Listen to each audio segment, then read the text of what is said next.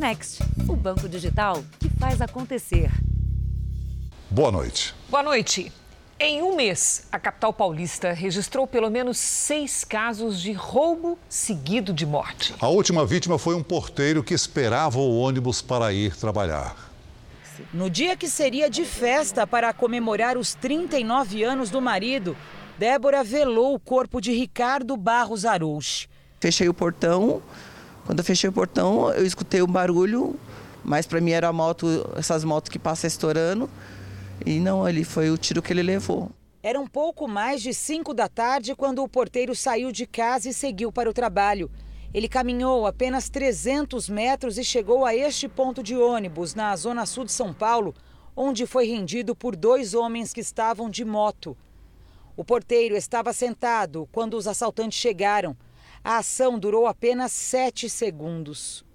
Segundo uma testemunha que já prestou depoimento, o garupa rendeu o porteiro com uma arma.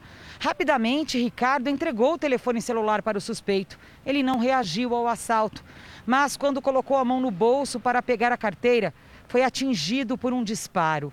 Além da esposa, ele deixa duas filhas de 9 e 13 anos. A polícia ainda não tem pistas dos dois atiradores. Só no último mês, pelo menos outras cinco pessoas foram vítimas de latrocínio, que é quando se mata para roubar na capital paulista.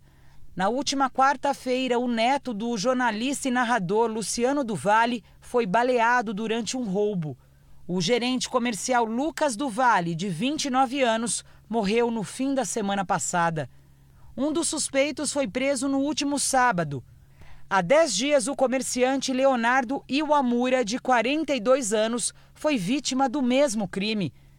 Durante um arrastão feito por um grupo numa área nobre de São Paulo, ele foi baleado e não resistiu. O número de vítimas de latrocínio cresceu 18% na capital paulista no primeiro semestre de 2021, comparado com o mesmo período do ano passado. No total, 33 pessoas foram assassinadas. Por causa de um celular, meu, meu esposo perdeu a vida. E um celular de 400 reais. Velho ainda. Perdeu a vida por causa de um celular. Veja agora outros destaques do dia. Fabricante Pfizer considera a vacina segura para crianças maiores de 5 anos. Estados Unidos vão liberar a entrada de pessoas vacinadas, brasileiros inclusive. Presidente Bolsonaro se reúne com Boris Johnson, primeiro-ministro do Reino Unido.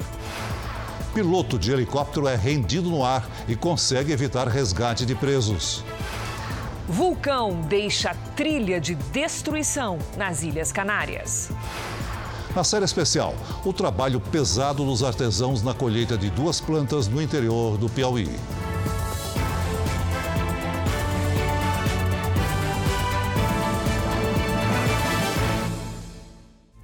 Oferecimento Bradesco. Pague do seu jeito. Curta o futuro agora.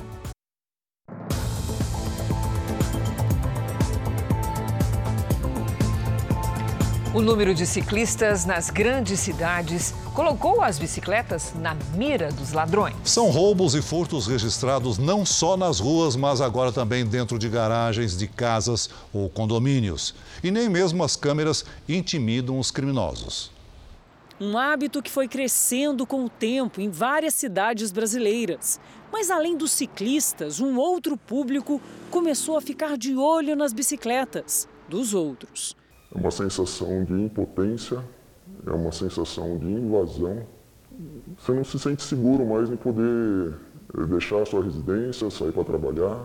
Você sai e pode ter uma surpresa aí indesejável. Esse representante comercial perdeu duas bicicletas de uma só vez, a dele e a da filha. As duas estavam na garagem de casa, atrás do carro.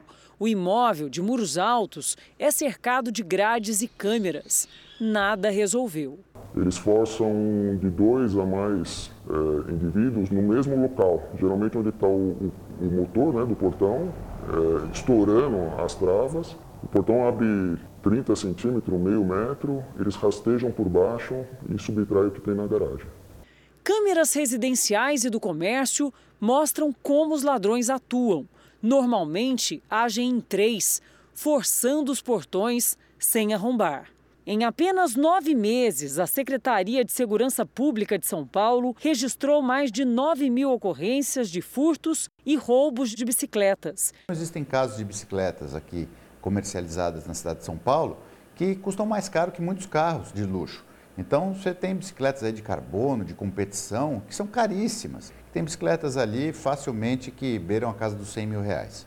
A recomendação da polícia é que as bicicletas sejam protegidas com travas duplas e, no caso de abordagem, que a vítima não reaja.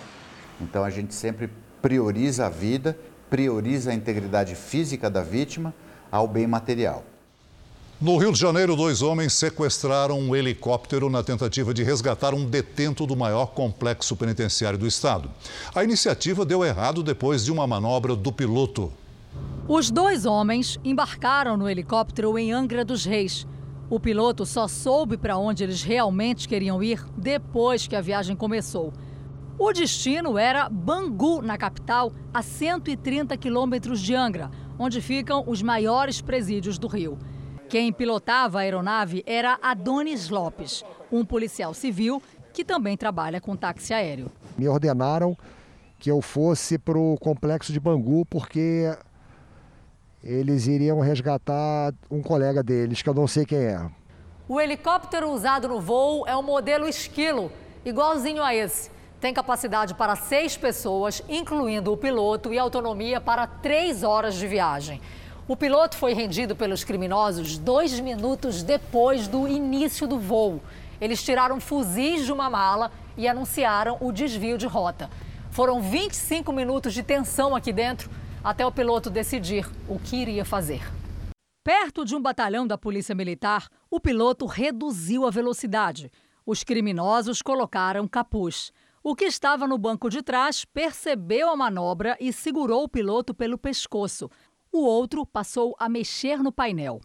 A aeronave ficou sem controle e um policial militar que estava no batalhão gravou a cena. Ao perceber que poderiam cair, os criminosos pediram para voar até Niterói. Eles foram deixados na comunidade do Caramujo e fugiram. A gente já tem alguns suspeitos para serem identificados. Acredito que hoje ainda a gente saiba qual foi a facção criminosa responsável por esse sequestro. A polícia tenta agora identificar quem pagou R$ 7.500 pelo voo e quem é o preso que seria resgatado. As câmeras que monitoram o sistema, que elas sejam auditadas para saber se houve algum movimento extraordinário, mas dentro do complexo não aconteceu nada de anormal que nós temos notícia. O piloto prestou depoimento e contou como conseguiu escapar com vida do sequestro. Eu falava, eu vou morrer e vocês vão morrer também. Só que eles tinham a convicção de que a ação seria bem sucedida. Uma operação que combate crimes ambientais e o tráfico internacional de drogas mobilizou equipes da Marinha e da Polícia Federal em São Paulo e no Paraná.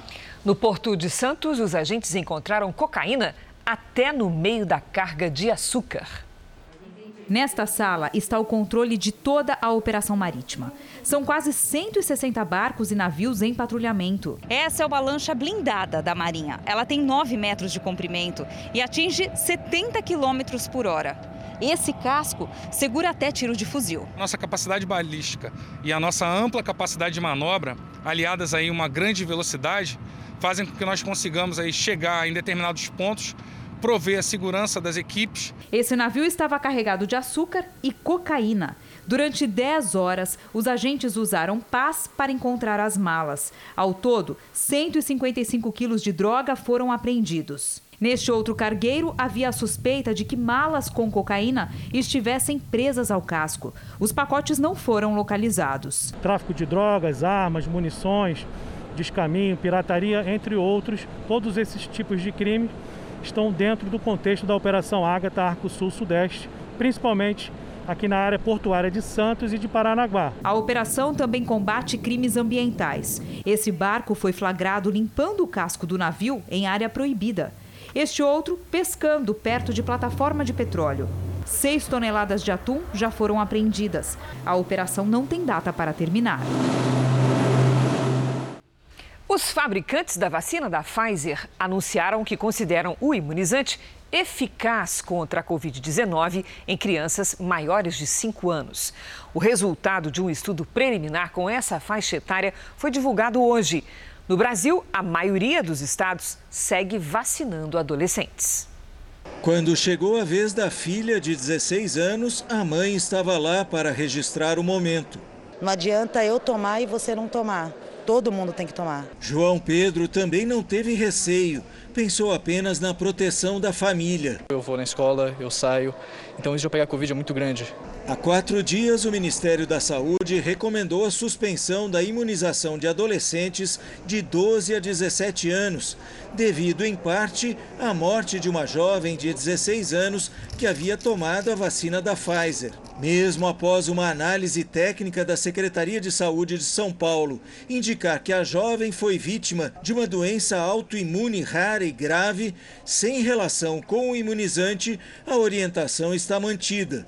Mas apenas o Amapá e o Paraná não estão vacinando os jovens. Nos outros estados, a aplicação segue normalmente. A cidade do Rio de Janeiro interrompeu a vacinação, mas por falta de doses. A capital de São Paulo já aplicou a vacina em 90% dos moradores entre 12 e 17 anos. E em São Luís, no Maranhão, todos os adolescentes desse grupo tomaram a primeira dose. Segundo os fabricantes, testes comprovaram que a vacina da Pfizer também é segura e eficaz para crianças entre 5 e 11 anos de idade. A farmacêutica informou ainda que vai pedir em breve a autorização do órgão regulador dos Estados Unidos para iniciar a imunização nessa faixa etária. A vacina foi testada em 2.268 crianças entre 5 e 11 anos. Elas receberam uma quantidade menor do imunizante. As duas doses foram administradas com um intervalo de 21 dias. Segundo a Pfizer, a geração de anticorpos nesses participantes foi igual à registrada em jovens de 16 a 25 anos. Telão do Jornal da Record traz agora uma atualização dos números da pandemia. Segundo o Ministério da Saúde, o país tem hoje mais de 21 milhões 247 mil casos da Covid-19. São mais de 590 mil mortos. 590.955. Foram 203 registros de mortes nas últimas 24 horas. No total, já são mais de 20 milhões 230 mil pacientes curados e mais de 425 mil seguem em acompanhamento. Os Estados Unidos realizam a deportação em massa de haitianos acampados na fronteira com o México. Mais de 3 mil pessoas foram enviadas de volta ao Haiti desde sexta-feira. Milhares de haitianos seguem debaixo de uma ponte no estado americano do Texas após atravessarem o Rio Grande, que fica na fronteira com o México. A maioria está em busca de uma vida melhor nos Estados Unidos, longe da pobreza e violência da terra natal. Para tentar solucionar mais esse capítulo da crise na fronteira, o Departamento de Segurança Interna dos Estados Unidos disse que vai acelerar o retorno dos haitianos com pelo menos três voos por dia. Alguns imigrantes tentam retornar ao México para escapar da deportação. Mas ontem, o México também anunciou que pretende enviá-los de volta ao Haiti. O vulcão que entrou em erupção nas Ilhas Canárias causou transtornos e destruição. Apesar disso, os especialistas praticamente descartam a ocorrência de tsunamis que possam atingir o Brasil. A lava deixou um rastro de destruição. Mais de 100 casas foram atingidas e várias estradas precisaram ser fechadas enquanto autoridades correm para retirar milhares de moradores e turistas. A lava do vulcão Cumbre Vieja, Pico Velho em português, localizado na ilha espanhola de La Palma, nas Ilhas Canárias, atingiu cerca de 6 metros de altura. A primeira explosão aconteceu nesse domingo, após dias de intensa atividade sísmica. A brasileira Rissa mora em Santa Cruz de La Palma, parte da ilha que não foi afetada, mas segue em alerta e não esconde a tristeza de ver a destruição as pessoas têm uma vida, têm uma história, têm, têm, têm o seu sustento de criar animais, plantação. Aqui tem muita plantação de banana, as pessoas vivem disso, então estão perdendo tudo, então é muito triste. E você vê a população muito tocada com, apesar de, ah, eu tô do outro lado, eu não, tô sofrendo, Mas eu quero ajudar de alguma forma, porque hoje é você, amanhã eu não sei se o vulcão vai estar do meu lado. A União Europeia ativou o programa de satélites do continente para monitorar o vulcão. Aqui em Portugal, o Instituto de Meteorologia lançou um alerta para a possibilidade das cinzas atingirem o arquipélago da Madeira. Apesar dos alertas, especialistas garantem que o Brasil não corre risco de tsunami. Para isso acontecer, a atividade vulcânica teria de apresentar uma força extraordinária, provocando deslizamentos de parte da ilha em direção ao mar, algo que não aconteceu. Veja a seguir: medo de calote de empresa chinesa derruba as bolsas pelo mundo. E na série especial, o trabalho dos artesãos que transformam as plantas do sertão em artigos que ganham o mundo.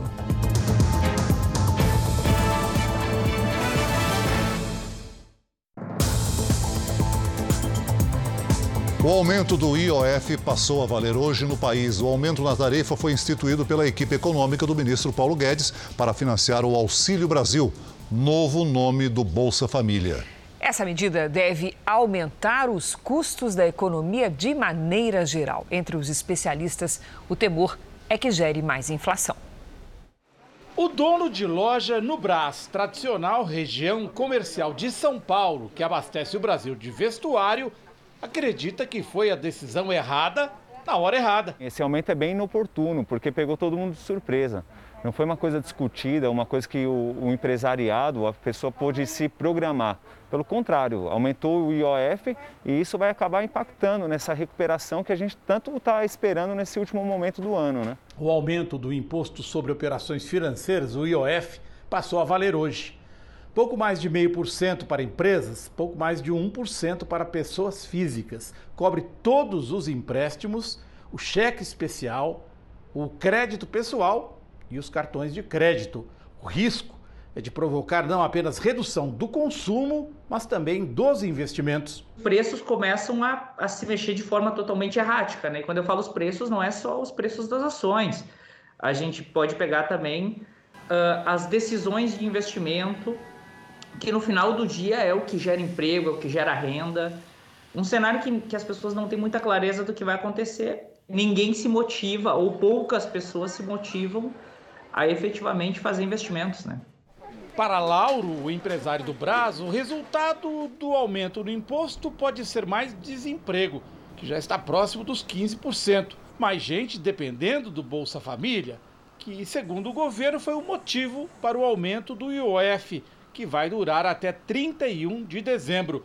O Ministério da Economia, comandado por Paulo Guedes, pretende arrecadar mais 2 bilhões de reais em caixa para custear um aumento do programa assistencial. É o que as pessoas têm que ter em mente é que quando a gente fica retraído de fazer um investimento, de ir atrás de crédito para investir no nosso negócio, isso acaba impactando nos empregos. Porque a loja, quando investe menos, ela emprega menos e ela acredita menos. Então, esse aumento de IOF vem totalmente contra esse espírito de retomada, de recuperação econômica. E a alta no IOF, que é o Imposto sobre Operações Financeiras, é o assunto da Patrícia Lages. Boa noite, Patrícia. No bolso de quem que vai cair essa conta? Pois é, Cris, vamos ver. Boa noite para você, para o Celso. Boa noite para você de casa. O maior peso vai para dois grupos de pessoas e a gente vai ver o porquê. O IOF incide em várias operações. As mais comuns são crédito, câmbio e seguros. No cartão de crédito, por exemplo, ele é cobrado quando há atraso na fatura e em compras feitas no exterior, incluindo as compras online. Já no cheque especial, ele também incide nas operações de câmbio, como compra e venda de moeda estrangeira, quando você vai resgatar um investimento ou fazer um seguro e também nos empréstimos e nos financiamentos. Como você viu agora há pouco na reportagem para as empresas, o IOF subiu de 1,5% para 2,04% e para pessoas físicas passou de 3% para 4,08% ao ano. Logo, quem vai pagar essa conta são as pessoas físicas que já estão com dificuldades financeiras e aí recorrem ao crédito para pôr as contas em ordem, né? E as empresas, que são quem promovem aí o crescimento da economia quando financiam equipamentos, para expandir as suas atividades. Somente estão isentas as empresas do Simples Nacional e os MEIs, que são os microempreendedores individuais. Quer dizer, o aumento não inviabiliza as operações, mas deixa tudo muito mais caro, não é? Verdade, Cris. E olha só, quanto mais longo prazo, maior é o impacto. Nos empréstimos e financiamentos, por exemplo, o IOF é embutido nas parcelas e são feitos dois cálculos: uma porcentagem sobre o valor da operação e outra que é cobrada por dia. Por isso, quanto maior o prazo, mais caro. E é preciso ficar atento ao custo efetivo total, que é o CET, e não só ao valor da parcela. Como o governo anunciou que esse aumento é válido até dezembro deste ano, quem puder esperar para fazer essas operações do ano que vem vai pagar um pouco menos. Cris. Obrigada, Patrícia. Boa semana. Boa semana para nós. E as bolsas de valores pelo mundo todo operaram em queda nesta segunda-feira, de olho no possível calote bilionário da companhia chinesa Evergrande, gigante do mercado imobiliário. Os primeiros sinais de que a Evergrande passaria por dificuldades surgiram em agosto do ano passado. Mas hoje a empresa informou aos credores que não pagaria os juros de dívidas com vencimento nesta semana. Ao todo, a companhia acumula um passivo equivalente a 2 trilhões de reais. Especialistas alertam para uma repetição da crise de 2008, que começou com a falência de um banco de crédito imobiliário nos Estados Unidos. Um possível calote da Evergrande pode afetar todo o sistema financeiro chinês. E a partir daí, a repercussão seria global.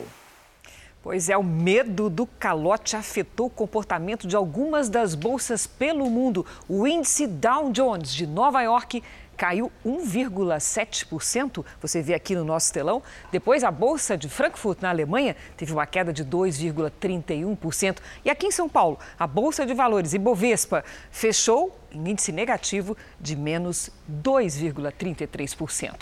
O dólar subiu 0,87% e fechou o dia negociado a R$ 5,33.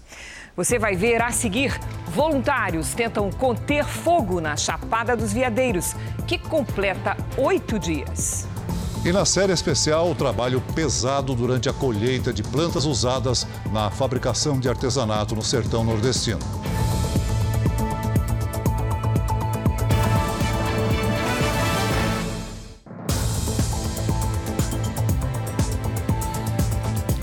Esquema de extorsão de dinheiro, conhecido como golpe da novinha, tem se espalhado pelo país. A vítima é chantageada depois de trocar fotos íntimas com um criminoso que se passa por uma adolescente. Este motorista de aplicativo foi ameaçado e chantageado depois de trocar mensagens pela internet com que acreditava ser uma jovem. Assim que enviou fotos íntimas, um homem se apresentou como policial e passou a exigir dinheiro em troca do silêncio. Queria mais. Eu falei, meu amigo, eu não tenho nem mil reais, quanto mais dois mil. É, mas aí ficou insistindo, não, que eu vou divulgar as imagens para a sua família. Nas mensagens, o tom de ameaça. Estou com os papéis aqui para prisão para amanhã. Eu não quero precisar ter que adicionar o senhor aí na nossa lista, tá? O motorista desconfiou que poderia ser um golpe quando recebeu esse vídeo, que seria da casa da suposta adolescente, toda revirada depois de uma briga com a mãe. Quebrei toda a casa. Eu surtei dentro de casa. Peguei as fotos no telefone da nossa filha, Gustavo. Muitos homens têm medo de serem presos pelo envolvimento com supostas adolescentes. Ou são casados e não querem prejudicar o relacionamento. A maioria não procura uma delegacia, prefere abafar o caso. Nada funciona. Sempre aparece alguém que exige dinheiro para não fazer a denúncia e não espalhar as provas pela internet. A polícia costuma chamar esse tipo de extorsão, que tem se tornado cada vez mais comum, de golpe da novinha. A orientação é tomar muito cuidado com o que se compartilha pela internet, sempre registrar boletim de ocorrência e nunca se desfazer das provas. A vítima pode tirar os prints da conversa de WhatsApp, que ali normalmente eles mandam um número de conta é, a ser depositado né? Todos esses prints já, já são uma, uma prova desse delito. Até para que haja uma investigação, que exista uma investigação e essas pessoas sejam localizadas e punidas. Por todo o país, a adesão à terceira dose da vacina contra a Covid-19 tem sido baixa. O grupo prioritário inclui os idosos acima de 70 anos de idade e as pessoas com baixa imunidade.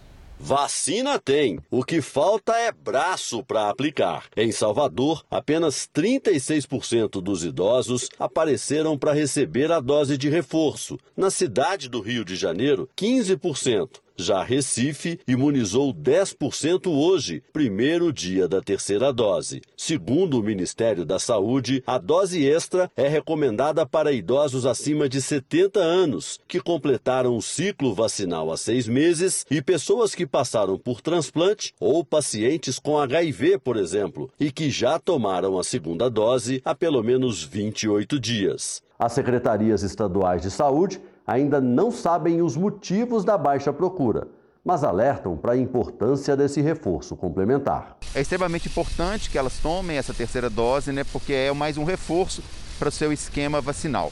A gente sabe que pra, não só para a vacina contra a Covid, mas para outras vacinas também, os idosos podem responder menor, com menos é, efetividade. Então, nesse sentido, a gente está fazendo essa terceira dose para que eles tenham uma segurança maior, que estarão mais protegidos contra a Covid. Em Belo Horizonte, de cada 10 mineiros que deveriam tomar a dose de reforço, apenas quatro completaram a imunização. Seu Antônio, 81 anos, atendeu ao apelo e alerta: só com o empenho de todos será possível vencer a pandemia. A vacina está aí, ninguém pode reclamar que ela está no Brasil inteiro com sobra, muita vacina mesmo. Então, não toma quem não quer. Segundo o Ministério da Saúde, mais da metade da população adulta do Brasil já tomou as duas doses da vacina contra a Covid-19. Vamos ver como está a imunização. Somadas as aplicações da primeira, segunda e terceira doses, mais de 919 mil pessoas receberam a vacina contra o coronavírus nas últimas 24 horas. Hoje, o Brasil tem mais de 142 milhões de vacinados com a primeira dose e mais de 81 milhões de brasileiros completaram a imunização imunização. E esse percentual que você está vendo, de 38%, é porque o vacinômetro leva em conta a população em geral, não a população adulta. No Centro-Oeste, Mato Grosso do Sul tem 1 milhão 887 mil vacinados, o que corresponde a mais de 66% dos moradores. No Nordeste, a Paraíba tem 2 milhões 663 mil vacinados. Mais de 65% dos habitantes estão parcialmente imunizados. No norte, o Acre vacinou mais de 510 mil pessoas. 56,33% dos acreanos receberam a primeira dose. No portal r7.com você pode acompanhar a situação de todos os estados no mapa interativo. Os aeroportos de Congonhas, em São Paulo, e Santos Dumont, no Rio de Janeiro, devem ir a leilão até abril do ano que vem. As exigências para quem arrematar os dois terminais devem ser apresentadas amanhã. Dou-lhe uma, dou-lhe duas, dou-lhe três. O governo quer bater o martelo e privatizar os dois aeroportos ainda administrados pela Infraero. O Santos Dumont e o de Congonhas são os mais rentáveis do país. Em 2019, eles eram responsáveis por receber mais de 31 milhões de passageiros. Com a pandemia, os números ficaram um pouco mais modestos. Foram pouco mais de 5 milhões. Mesmo assim, esses terminais são considerados as joias da coroa entre os aeroportos do Brasil e os mais cobiçados pela iniciativa privada.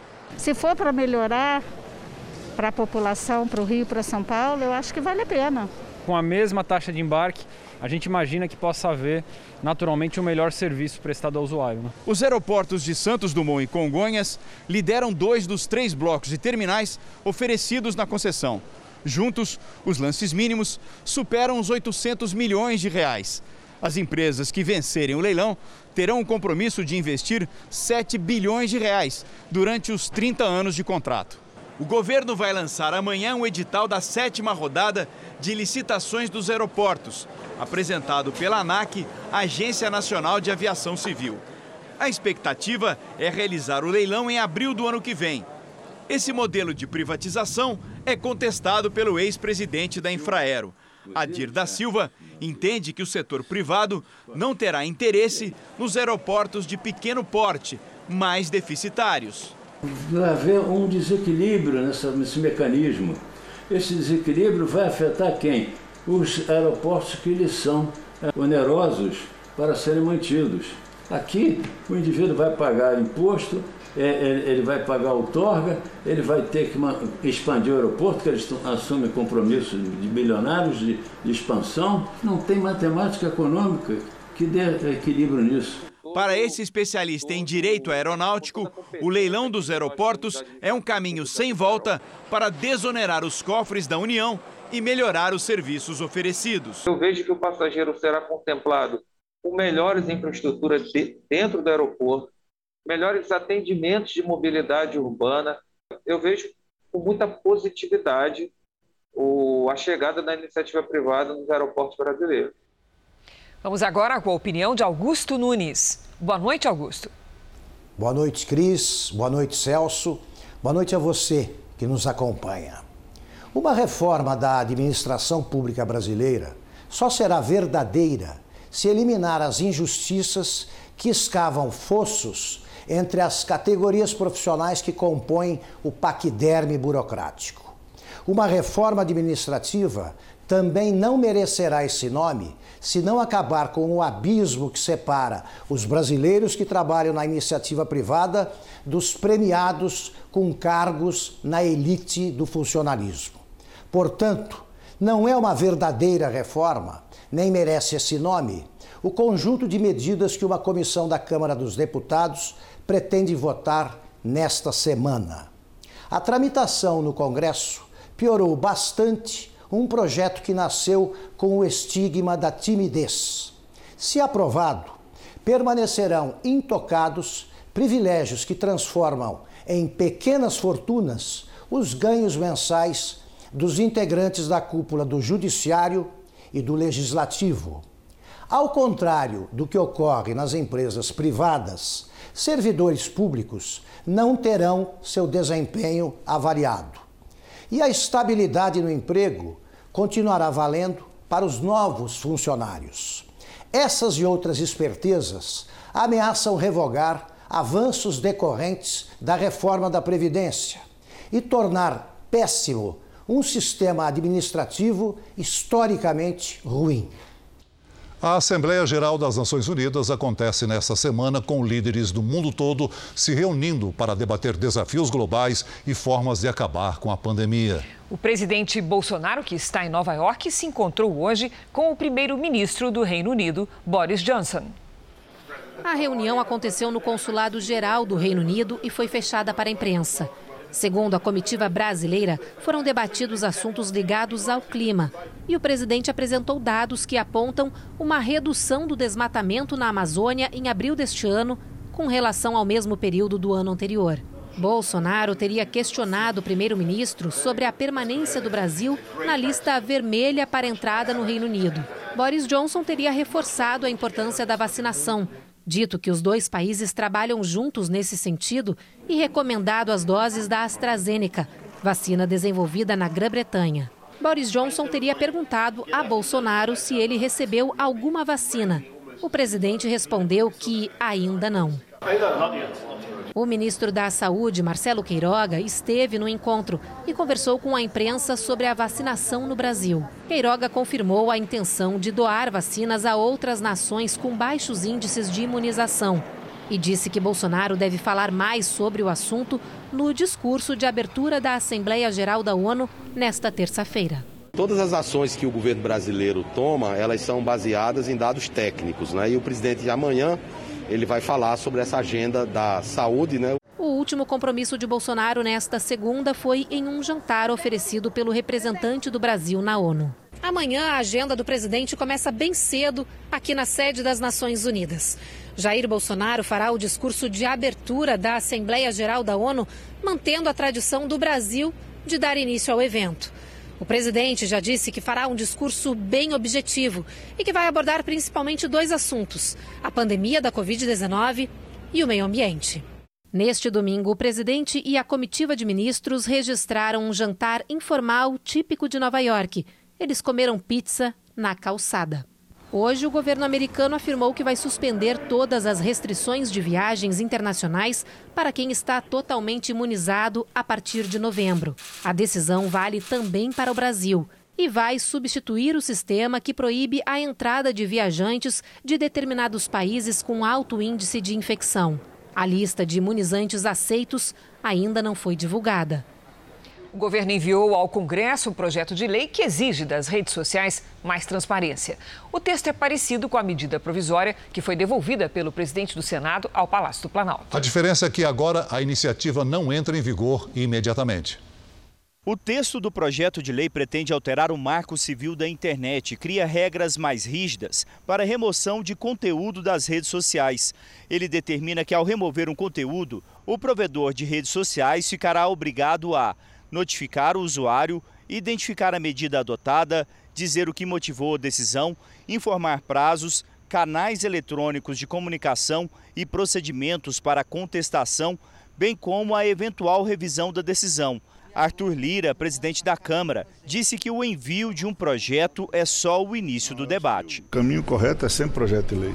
Né?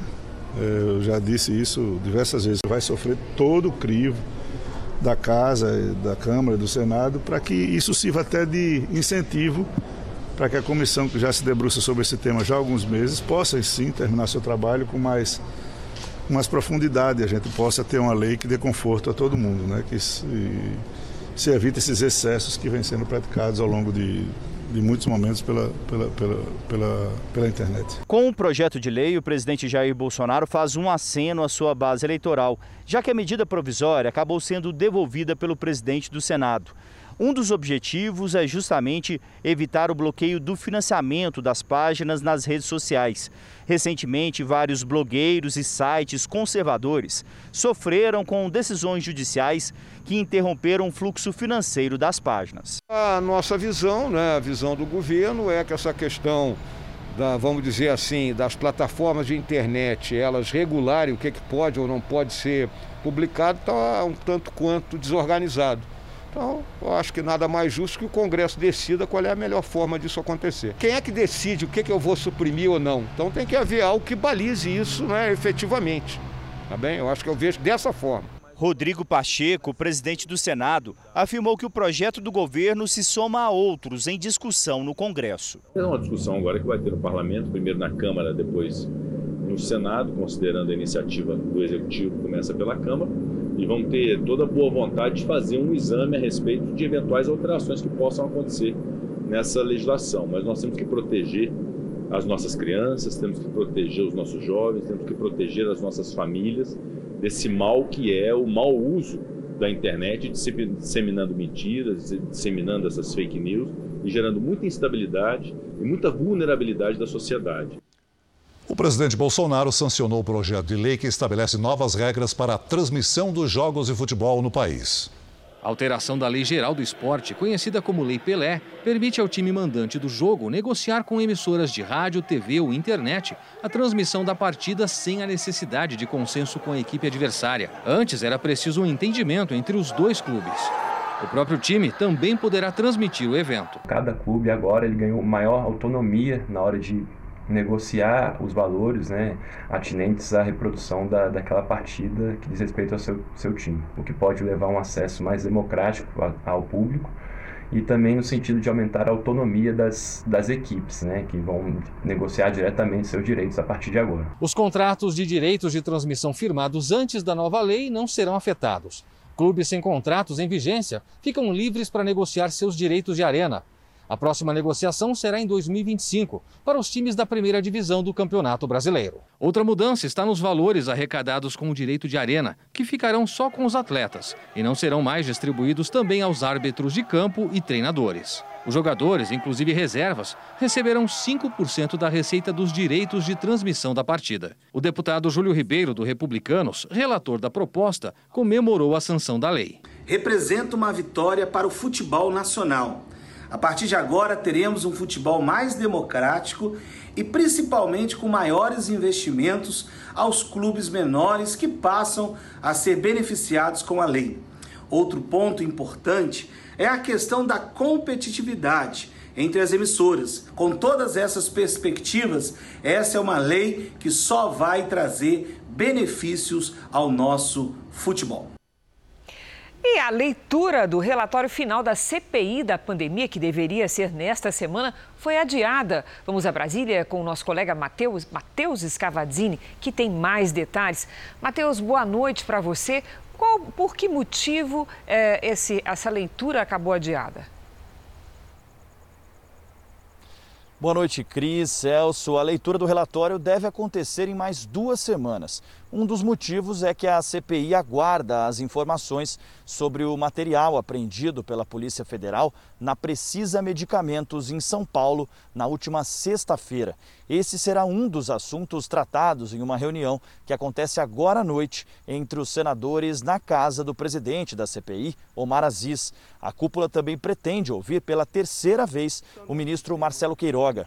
Os senadores querem ouvi-lo sobre a suspensão da vacinação em adolescentes sem comorbidades. Cris Celso.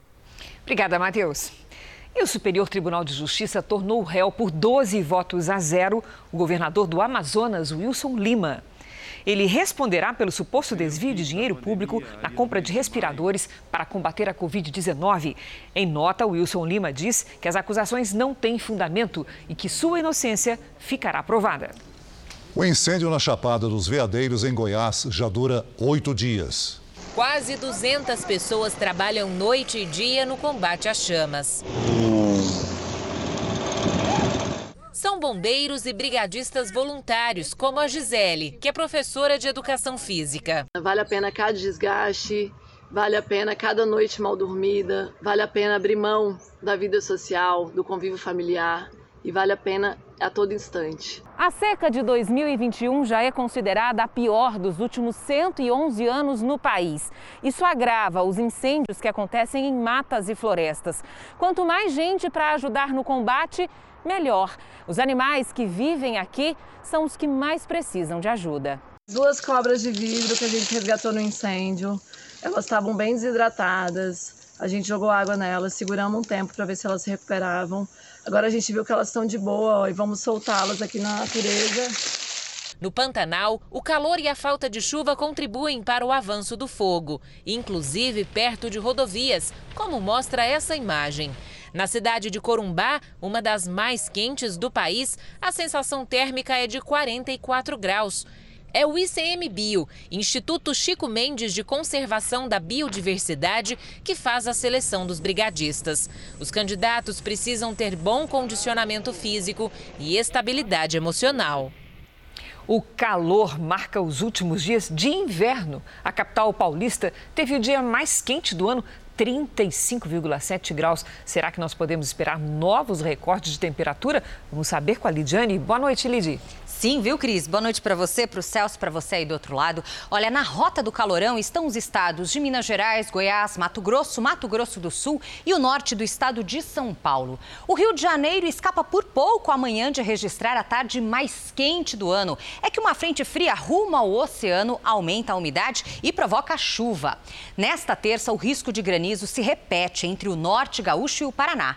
No leste de São Paulo e do Rio de Janeiro, alerta para a ventania e a ressaca atinge toda a faixa do Rio Grande do Sul até o Rio de Janeiro. Agora, entre o norte do Paraná e o Rio Grande do Norte, tempo seco e bem quente. Na região norte e no litoral do Nordeste, aquela chuva rápida. O risco de queimadas é bem alto em toda a região central do país. Em Porto Alegre, máxima amanhã de 20 graus. No Rio de Janeiro, antes da chuva, faz até 36. Em Cuiabá, 40. Em Aracaju, 28. E em Porto Velho, até 34. Em São Paulo, virada no tempo à tarde máxima de 32 graus antes da chuva. Na quarta, primeiro dia da primavera esfria, faz 17 graus com chuva o dia todo. Tempo Delivery, o G6 está de olho na terça-feira em Cândido Mota, interior de São Paulo. Opa, vamos para lá, Celso. O G6 é o seguinte, nesta terça faz até 37 graus com tempo muito seco. Na quarta, 31 e na quinta até 29 graus. Agora a previsão para a cidade de Anápolis, Goiás. É o pedido do João Roberto. João, o calorão se mantém firme terça e quarta com 35 graus. Na quinta, 34 com chuva à tarde e à noite. Participe também do Tempo Delivery pelas redes sociais. É só mandar a sua mensagem com a hashtag você no JR.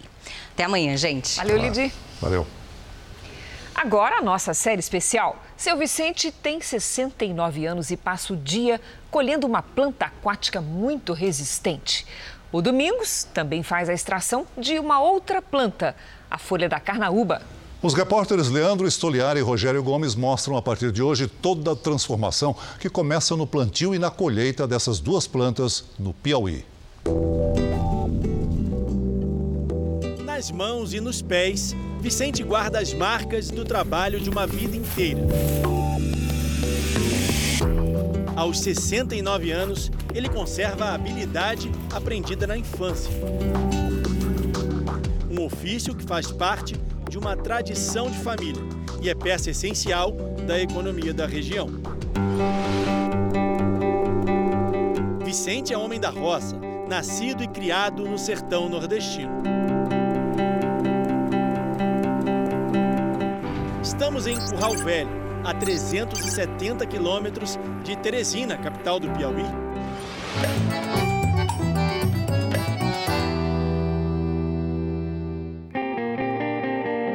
O futuro aqui depende do cultivo da taboa e da criatividade de um povo trabalhador. A planta aquática atinge até 3 metros e meio de altura e pode levar um ano para crescer. Além de se adaptar a diversos ambientes, a folha serve de matéria-prima para um trabalho antigo que garante emprego e renda de maneira sustentável. A colheita da folha da taboa acontece pelo menos uma vez por semana nessa região aqui no norte do Piauí. A planta geralmente nasce em áreas alagadas, distantes da cidade, em lugares remotos. Pouca gente tem coragem de se arriscar ali dentro. O perigo está aqui no chão. Ó quem entra na Lagoa Descalço acaba pisando nesse caramujo, que eles chamam aqui de aruá. Deixa várias marcas no pé. Mas nada disso impede o seu Vicente de colher quilos e quilos da taboa para garantir o sustento da família. É aqui que começa a história do Vicente. O homem franzino que aprendeu a ler e a escrever na casa de um vizinho é quem faz o trabalho pesado na comunidade deixa o chinelo na beira da lagoa passa a maior parte do dia com a água na canela. Quanto tempo por dia o senhor passa aqui dentro da lagoa? É o dia todo. O dia inteiro? É. Eu venho de manhã, fico até 11. Volto em casa, tomo um banho, almoço e volto de novo. Aí fica até 4, 4 e meia. Sempre assim. Seu Vicente é quase um atleta da roça colhe 50 quilos da taboa por dia. Ainda precisa secar e trançar antes de entregar ao cliente. R$ 2,50 é o que vale o quilo da planta seca. Quando trabalha muito, o lucro no fim do mês não passa de 650 reais. É pouco para o tamanho do esforço que faz, mas ele nem pensa em ganhar a vida de outra maneira. Meninos já mandaram parar, eu digo, não, enquanto eu puder, é um divertimento, é um exercício que eu estou fazendo. E não, até hoje não, não me sinto mal, não. Até quando você vai trabalhar? Até quando eu puder. Quando as forças acabar, aí tem que parar, né? Depois de colhida, a folha da taboa ainda vai passar pelas mãos de artesãs. São as meninas do seu Vicente que a natureza dá é transformado em acessórios de moda e objetos de decoração. A folha da taboa não é a única fonte de renda por aqui. O Domingos é especialista em colher uma outra planta bem comum nessa região, a carnaúba, que também é usada no artesanato. Mas para encontrar a matéria-prima da arte, o artesão encara uma rotina bem diferente. O semiárido do sertão.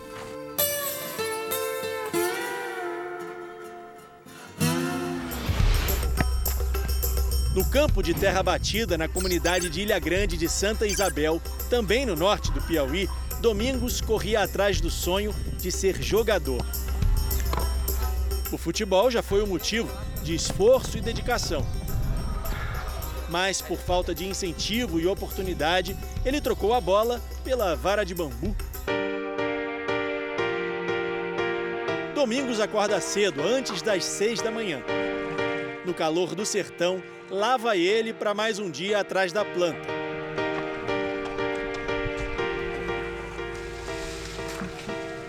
Levo água, levo água. Tem que levar água. Levo água, porque eu não aguento não, né, cara? o calor é muito grande e é quente.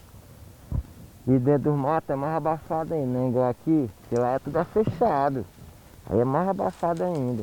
Aí quando a gente vai, eu levo logo a água, às vezes levo a merenda, às vezes eu levo até o almoço, eu fico logo por lá. Come dentro do mato? Come dentro do mato, porque às vezes a encomenda é grande, aí eu fico logo por lá, que eu em casa, eu perdo muito tempo, entendeu? Só volta de noite? Só volto à noite, um pouquinho da noite, seis horas. Ao contrário do futebol, que Domingos sempre jogou debaixo de sol forte, a colheita da carnaúba precisa ser feita antes e depois do meio-dia. Nesse horário, fica difícil olhar para o alto. A folha da carnaúba é retirada no núcleo da árvore, senão a vegetação morre. Técnica que ele aprendeu na comunidade.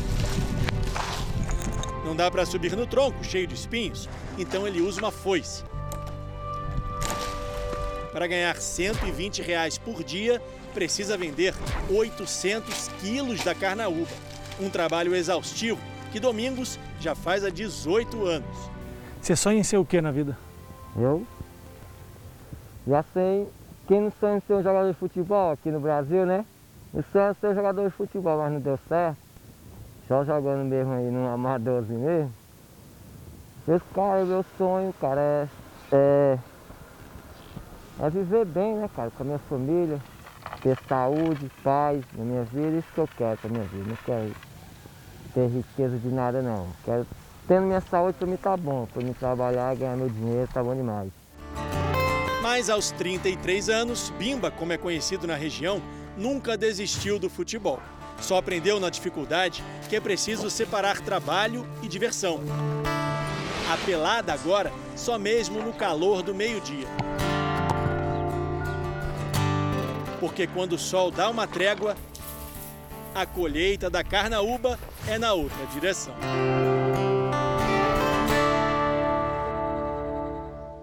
O Jornal da Record termina aqui. A edição de hoje na íntegra e também a nossa versão em podcast estão no Play Plus e em todas as nossas plataformas digitais. E à meia-noite e meia tem mais Jornal da Record.